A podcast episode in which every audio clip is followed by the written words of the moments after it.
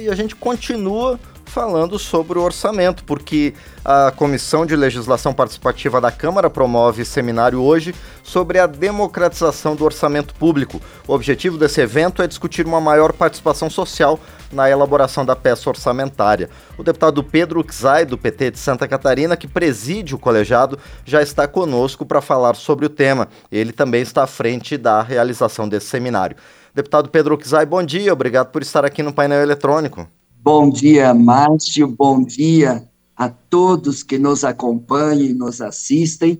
É, com muita honra, a Câmara dos Deputados, através da Comissão de Legislação Participativa, realiza esse seminário nacional que quer discutir democracia representativa, democracia direta e um tema tão importante e estratégico que é a democratização do orçamento.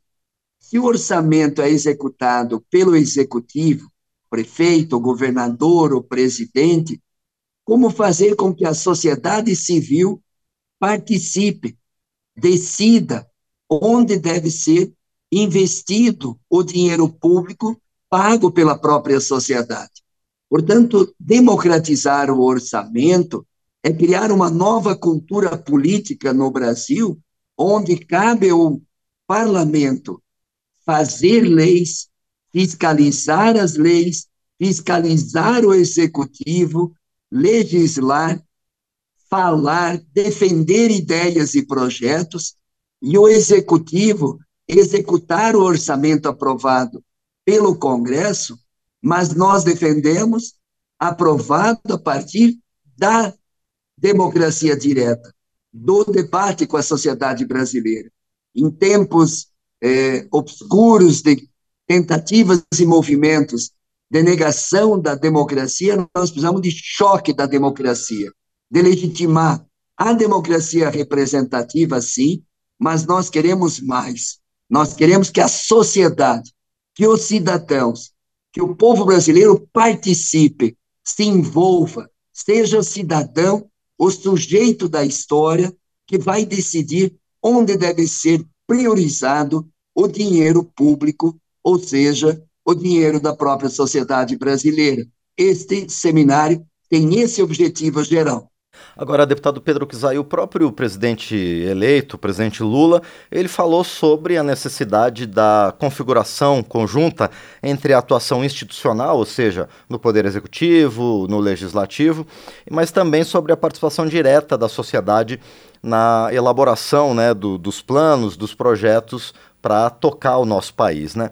Mas agora, deputado Pedro Kizai, os parlamentares, eles já não são os representantes eleitos da população, eles já não têm essa delegação para fazer justamente isso, para decidir os rumos do, do dinheiro público?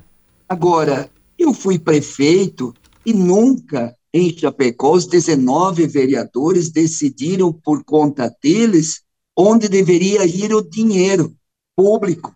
Nós ouvíamos a sociedade, nós ouvíamos os bairros, nós ouvíamos a comunidade interior, nós ouvíamos os setores e apresentávamos para o parlamento votar a favor ou contra. O que, que aconteceu? Inverteu todos esses valores no Brasil. A separação de poderes está tudo invertido. Transformou-se o parlamento brasileiro num lugar que não só faz vota sim ou não o orçamento, mas que delibera onde deve ser aplicado o orçamento que vai desde as emendas parlamentares individuais, emendas de bancada, que virou tudo impositivo, e se não cuidar agora, até o orçamento secreto vai virar impositivo. Portanto, o parlamento subordina o executivo, que foi eleito democraticamente pela vontade soberana, como agora de 60 milhões de brasileiros, o deputado teve 100 mil, 170 mil, 200 mil votos e decide onde devem ir o dinheiro público. Isso, isso é uma excrescência desse processo é, parlamentar e dessa democracia representativa. Está se confundindo o papel do parlamentar. Se a gente não enfrentar esse tema, não enfrentar, cada vez mais os governos, independente de quem quer que seja, de qual é a matriz, matriz ideológica, vai se subordinar ao parlamento na execução orçamentária. Imagina um ministro dizer para um deputado: olha, se não tiver assinatura lá do relator do orçamento do RP9, nós não podemos destinar dinheiro aqui no ministério. Ou seja, e misturou, com, se subordinou o executivo. Então, nós queremos mais. Primeiro, colocar parlamento é o papel do parlamento legislar, fiscalizar, defender ideias e projetos, e o executivo, eleito democraticamente, executar o seu programa de governo. Segundo, com a participação da sociedade. Por isso que esse seminário quer discutir orçamento participativo, quer discutir democracia direta, e não é incompatível, a tua pergunta é muito importante, não é incompatível democracia direta participativa com democracia representativa. O próprio seminário chama isso. Qual é o papel da democracia representativa qual é o papel da democracia direta, cidadã, ah, com os conselhos, conferências, ah, atividades que tem muitos conselhos que a Constituição de 88 já prevê, referendos, consultas, é, consultas populares, plebiscito, e também uma forma de participação é ouvir a sociedade onde mais dói o calo. Ou seja, em Santa Catarina, qual que é a prioridade para o governo federal? São as rodovias, nova universidade pública, mas em São Paulo, qual deve ser a prioridade do governo federal? Ou na Bahia, ou na Amazônia, ou em Tocantins. Ou seja, você vai definindo as prioridades ouvindo, ouvindo. E acredito que é, erra menos, se equivoca menos, e o dinheiro público vai onde mais o povo necessita naquele momento. Como não tem dinheiro para tudo, tem que definir prioridade. E o melhor jeito de ouvir qual que é a prioridade é ouvir o povo. Deputado Pedro Kizai, o senhor citou a experiência que o senhor teve quando foi prefeito de Chapecó, no oeste de Santa Catarina. É, quais, a, a, gente sabe que a primeira experiência de orçamento participativo foi na Prefeitura de Porto Alegre, no, no Rio Grande do Sul, se não me engano, na gestão do prefeito Olívio Dutra. Quais foram as experiências de orçamento participativo no Brasil? Elas deram certo, deputado?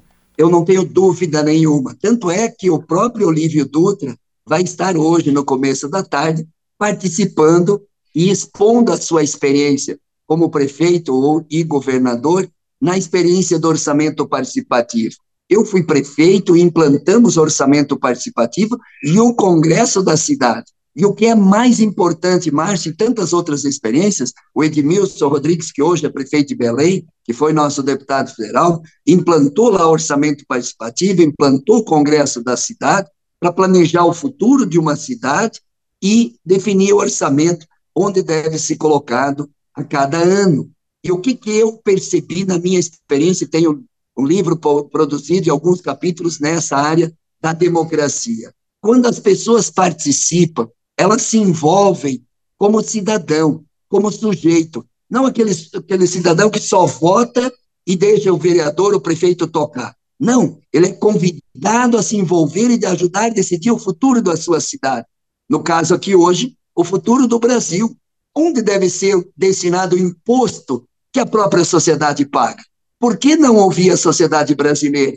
Só os 513 deputados ah, e os senadores que têm a representação democrática na democracia representativa, mas tem tantas necessidades da sociedade que é ouvi-la.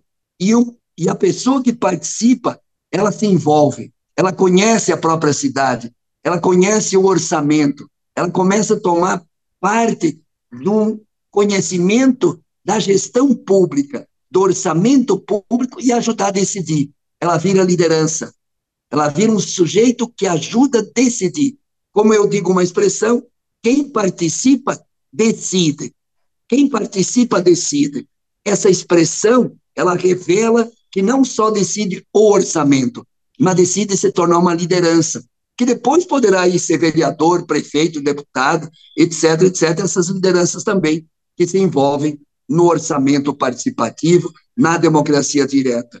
É, portanto, tu transforma a cidade, tu transforma um país, dando direito às pessoas se envolver, participar, decidir. Quanto mais democrática a sociedade, menos risco autoritário, menos risco de ditadura, menos risco de fascismo, de nazismo, de intolerância, de ódio, porque é com os diferentes e com a pluralidade, independente de quem é o partido que está no governo, ouvir a sociedade. E a sociedade é pessoas de todos os partidos, pessoas de todas as religiões, pessoas é, empresárias, trabalhadores, agricultores, funcionários públicos, ou seja, o conjunto da sociedade ser convidado a ter esse choque da democracia, para, inclusive, em tempos obscuros de neofascismo, de intolerância, de ódio, a democracia é o melhor caminho para o futuro do Brasil. Deputado Pedro Kizai, o senhor citou né, algumas experiências em cidades que são cidades grandes, inclusive, capitais de estado, como Porto Alegre, como Belém, eh, no Pará, e Chapecó também é um polo regional em Santa Catarina. Agora, essa questão do orçamento participativo, essa experiência, ela numa escala nacional, especialmente no Brasil, que tem dimensões continentais, ela pode funcionar também, deputado? Pode, pode por duas razões. A primeira, você pode montar uma metodologia, e um dos objetivos do seminário, numa das mesas que eu vou coordenar, é pensar um instrumento, uma metodologia, um método de participação cidadã, de participação da sociedade para definir as prioridades. Vamos ver um exemplo. Cada uh, região do Brasil tem uma grande prioridade nacional, tem a prioridade macro-regional, região sul, centro-oeste, Sudeste. Depois tem uma, uma prioridade estadual. E cada estado divide, por exemplo, em cinco macro-regiões em cada estado e tira três prioridades presenciais em assembleias, em debate participativo e presencial. Quando depois tu tira as três uh, prioridades, vamos dizer lá na minha região, oeste de Santa Catarina definiu três prioridades presenciais em assembleia. Como nós temos rede social fácil agora, a gente põe as três prioridades para todo o povo do Oeste decidir uma prioridade.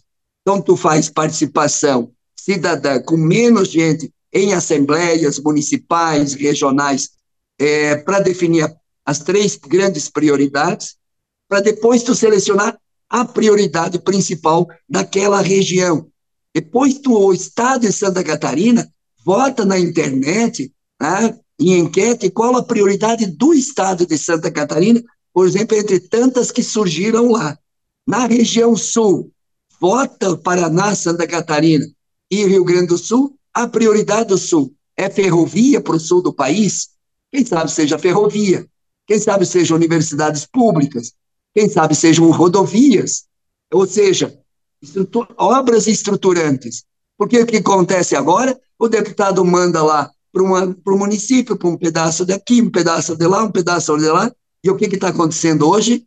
As ferrovias, praticamente é, poucas obras, rodovias, as piores é, dos últimos dez anos são os últimos quatro anos, segundo a Confederação Nacional do Transporte, porque nós, deputados federais, sabe o que, que a gente faz? Pega as emendas e não manda para a rodovia, não manda para a ferrovia, manda lá para o município onde nós temos relação política. Essa é a questão central, Márcio, e todo que nos acompanha. As obras estruturantes estão sendo abandonadas porque o governo federal não tem recurso discricionário, que está subordinado em grande parte a emendas parlamentares individuais, às emendas de bancada e às emendas eh, do orçamento secreto, que é um escândalo do ponto de vista da democracia. Então, o que está se colocando é não só negar o que existe, mas é construir um novo instrumento democrático participativo. Isso nós queremos, em fevereiro, fechar com uma publicação do livro, a partir desse seminário do dia de hoje, para apresentar para o governo federal, se assim ele quiser, e decidir um instrumento metodológico de como ouvir um país que é uma, um continente né, tão diverso, mas definir prioridades. Por ser tão diverso, tem que ser mais democrático.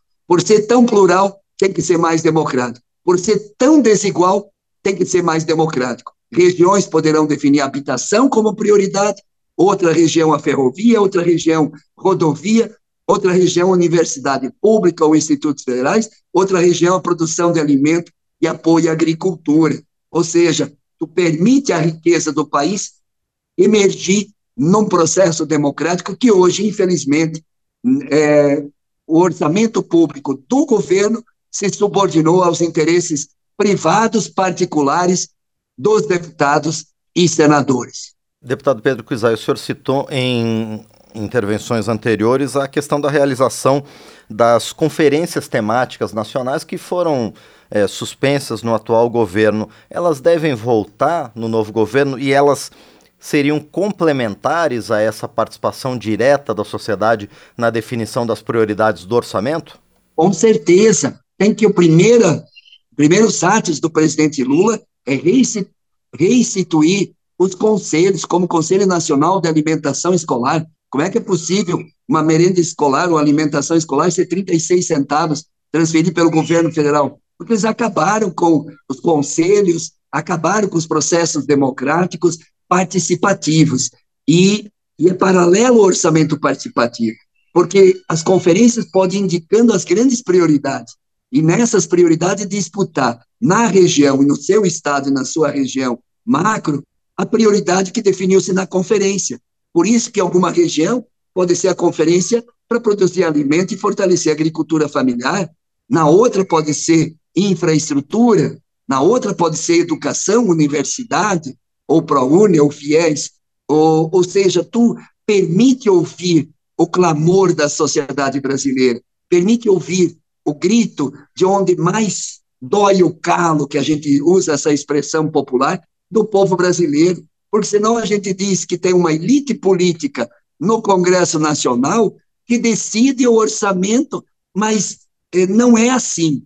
A democracia representativa é fundamental, é necessária, é importante para o jogo democrático, mas precisa ouvir a sociedade, respeitar a sociedade, e a democracia direta e participativa vai ser grande, eh, o grande salto político de uma nova cultura política que a gente deve discutir. Então, entre as decisões macro, as conferências indicam para cada ministério que vai definir no seu orçamento, que cabe lá ao ministério, as ações prioritárias do ano seguinte, ouvindo as grandes obras, as grandes metas definidas no orçamento participativo e as metas específicas definidas nas conferências. São complementares, não são excludentes. E, deputado Pedro Kizai, a gente sabe que é uma restrição orçamentária muito forte no Brasil hoje. Inclusive, está acontecendo essa discussão da chamada PEC da transição para que seja furado o teto de gastos para que eh, se produza novamente déficit público para a necessidade de alguns investimentos sociais, como o aumento do auxílio emergencial, que deve voltar a se chamar Bolsa Família para 600 reais, uma coisa que não estava prevista no orçamento, e também a recomposição de programas como o Farmácia Popular, a própria merenda escolar que o senhor citou. Nesses tempos de restrição financeira, como é que é possível é, compatibilizar essa discussão é, que está contida no orçamento participativo, que muito provavelmente vai demandar é, mais investimentos? Eu acho que é que nem na casa da gente. Se a gente tem um valor específico e dá para comprar comida ou uma camisa, você precisa decidir uma ou outra e provavelmente vai decidir a comida e a camisa fica para depois. Ou seja, em restrição orçamentária, você precisa cuidar ainda mais do dinheiro que é do povo. E, portanto, ouvir democraticamente o povo onde deve ser esse parco recurso que vai ter em 2023, onde deve ser priorizado, eh, se é ponto de vista social, como a PEC da transição, que quer dar resposta social, se for um clamor da sociedade brasileira. O próprio presidente atual, mesmo que não, não correspondeu com o orçamento que ele enviou para o Congresso os 600 reais, mas politicamente defendeu os 600, e o presidente eleito defendeu os 600. Portanto, furar o teto de gastos é aquecer a economia, movimentar a economia, atender os mais pobres desse país que movimenta a economia porque vão consumir alimento, suas necessidades básicas, portanto, poderá ser, inclusive, um instrumento de crescimento econômico com distribuição mínima de dignidade com 600 reais, mais 150 reais por criança até seis anos, que põe 175 bilhões eh, na economia brasileira. Isso a própria sociedade legitimou, porque tanto o presidente derrotado atual quanto o novo presidente eleito é, propuseram 600 reais. O presidente eleito acrescentou também às crianças de seis anos é, com mãe solo, que possa também ser contemplado com mais 150 reais. Ou seja, essas necessidades básicas, prementes, já estão praticamente sendo construídas e foram construídas no processo democrático eleitoral. A partir de 2023, nós queremos, com o governo já em andamento, democratizar nos estados, nas regiões de cada uh, desse país, nas regiões no seu interior de cada estado, o que é a prioridade do governo federal. Tem o governo estadual, tem governo municipal. E nessa parceria republicana e democrática, definir quanto que o governo federal vai investir em cada estado desta nação. Aí também se evita, Márcio, que o governo federal invista mais num estado, numa região, em detrimento de outras. Se o Brasil é republicano, ele tem que definir critérios claros que o dinheiro público que a sociedade brasileira paga através dos seus impostos possa ser distribuído de forma equitativa, justa, e quando eu falo de equidade, é primeiro os que mais precisam. E eu acho que esse é o grande critério do orçamento participativo, que é definir onde mais precisa e vai universalizando os direitos de toda a sociedade. Começa pelo princípio da equidade. Quando tu não tem para todos, tem que ser isso que é o princípio universal, que eu defendo. Enquanto não tem para todos, precisa começar a atender aqueles que mais precisam. Esse é o princípio da equidade. E um critério e um instrumento metodológico tem que atender esse princípio da equidade. As regiões mais pobres do Brasil precisam ser atendidas primeiro para diminuir a desigualdade social.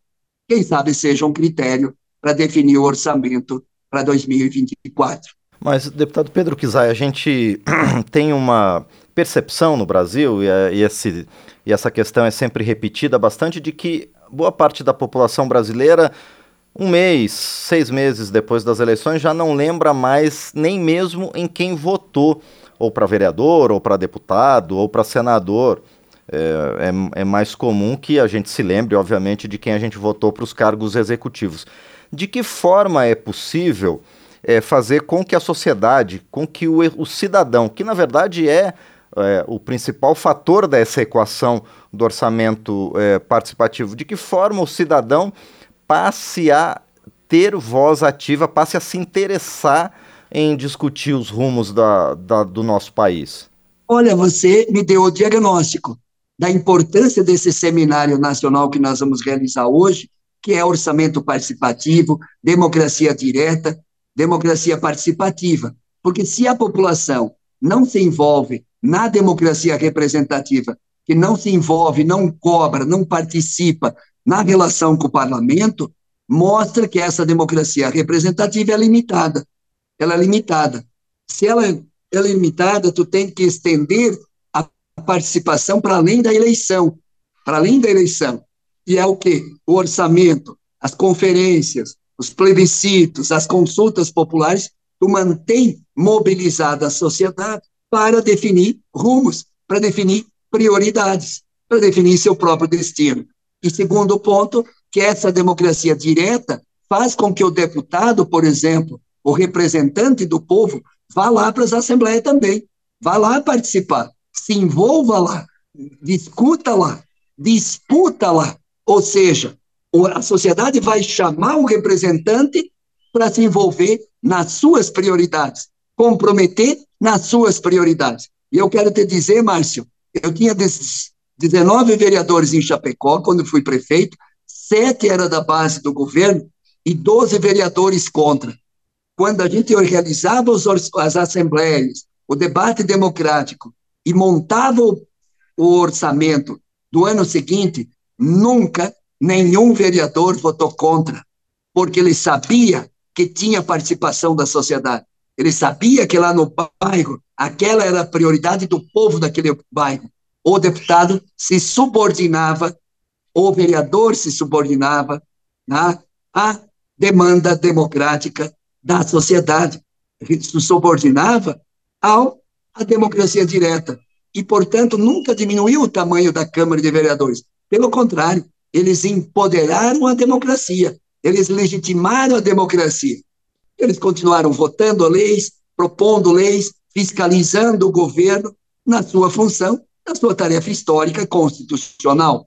É, orçamento é quem executa, é o executivo, quem decide qual é a proposta orçamentária que chega na Câmara dos Deputados, do Senado, pode ser o governo que executa e quer ouvir todos para ver qual o melhor orçamento para apresentar para o Congresso. Não é o parlamento que apresenta um projeto orçamentário, é o executivo que apresenta e o parlamento tem que dizer sim ou não a esse processo democrático que nós queremos construir no Brasil como futuro e como uma nova cultura política necessária, fundamental, imprescindível.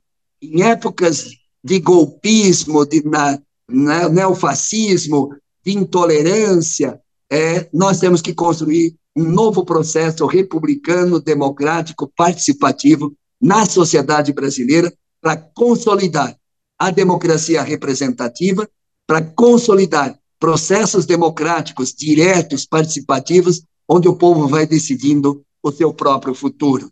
Por isso que esse seminário é tão importante, tão estratégico no dia de hoje, que acontece aqui na Câmara dos Deputados, a partir das 9h30 da manhã, e vai à tarde também, e vai contar com a presença de Olívio Dutra, ex-governador, ex-prefeito, que inaugurou essa experiência de orçamento participativo, vai ter a presença de Gilberto Carvalho, que acompanhou os governos Lula e Dilma, que está hoje incentivando é, comitês populares, participação popular e cidadã para legitimar um projeto de sociedade onde o povo seja o sujeito da história, onde o povo seja respeitado como cidadão brasileiro. Muito bem, eu vou repetir então a informação aqui do deputado Pedro Kizai. Esse seminário começa agora às nove e meia no auditório Nereu Ramos, da Câmara dos Deputados, e vai contar também com a presença de representantes da academia, né, das universidades e também de entidades da sociedade civil que acompanham né, a elaboração e execução do orçamento geral da União. É, bom, por enquanto, então, eu agradeço ao deputado Pedro Kizai, do PT de Santa Catarina, por participar aqui do painel eletrônico. Ele já está se encaminhando para é, coordenar esse seminário. E também, deputado Pedro Kizai, desejo sucesso ao senhor e aos demais participantes desse seminário de logo mais. Muito obrigado, deputado. Muito obrigado, Márcio. Muito obrigado a todos que nos acompanharam. E vamos fazer um grande seminário. Nós vamos transmitir pelas redes sociais mais de 50 é, redes que vamos é, simultaneamente estar transferindo, transmitindo este seminário e também de forma presencial, todos que estão aqui em Brasília, que têm desejo e vontade de participar e definir seu próprio futuro e o futuro do nosso Brasil, participe deste seminário, para que com esse seminário, com os intelectuais, com quem viveu a experiência concreta e prática de participação e democracia direta, a gente possa entregar para o governo brasileiro um instrumento, uma metodologia de participação, participação cidadã na, no fortalecimento da democracia do Brasil participativo, democrático. É disso que a gente acredita e o orçamento participativo é um desses instrumentos da cidadania. Bem-vindo a todos ao Seminário Nacional sobre Democracia Representativa, Democracia Direta e Democratização do orçamento público. Meu muito obrigado. Bom dia a todos. Bom dia ao deputado Pedro Kuzai. Mais uma vez agradecemos por sua participação aqui. Ele que é presidente da Comissão de Legislação Participativa e é do PT de Santa Catarina.